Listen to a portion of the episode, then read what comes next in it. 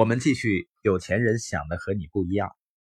有钱人呢，他总是想办法解决问题，而穷人呢，总是在逃避问题。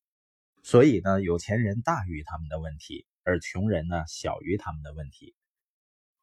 我们想想，在一个孩子很小的时候，穿袜子对于他来说都是很大的问题，很大的挑战。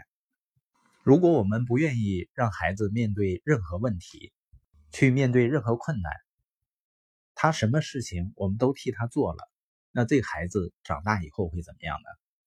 我们知道，之所以我们看似很小的问题，孩子看得很大，是因为他还很小。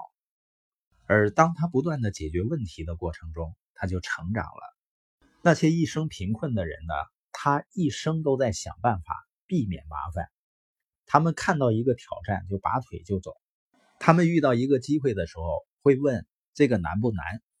你看，穷人一生很辛苦的追求不要有任何问题的同时呢，他们给自己制造了最大的问题——贫穷和悲惨。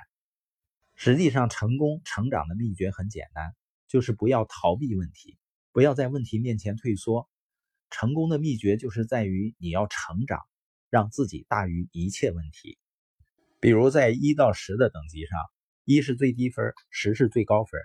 假设你的个性和态度是一个处在第二级的人，但是你现在面临一个第五级的困难，那么你把这个问题看成是大问题还是小问题呢？从第二级的角度来看，第五级的问题会是一个很大的问题。现在你想象，你已经成长到第八级了。那么这个第五级的问题会是大问题还是小问题呢？很神奇的是，同样一个问题现在变成小问题了。然后你非常努力，把自己提升到了第十级。那么现在原先那个第五级的问题是大问题还是小问题呢？答案就是根本不是问题了。你的脑子里根本不会认为它是个问题，不会出现负面的能量。你觉得它就是家常便饭。就像刷牙和穿衣一样简单，所以问题的大小永远不是问题，真正的问题是你的大小。所以，如果你的生活中有一个大问题，这只说明了一件事：你很小。因为每个人的外在世界只是我们内心世界的反应。如果你想要彻底改变，就不要再专注于你的问题有多大，而要开始注意你自己有多大。这样说下来，你会不会开始喜欢上问题了呢？因为问题就是来帮助我们成长的。当然，像我们伙伴呢，有最好的成长环境，就是参加大型的研讨会。当伙伴们参加完会议以后，再回到市场里面，会发现呢，以前认为的问题已经不是问题了。为什么呢？因为在信念上成长了。当然，对于有些人来讲呢。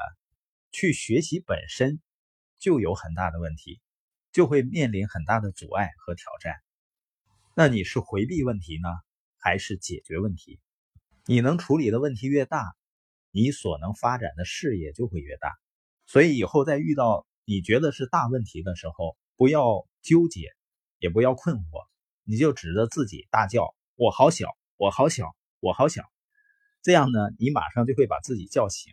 并且把注意力放在你应该放的地方，你自己。然后呢，从更高的自我，而不是一个小鼻子小眼睛受害者的你出发。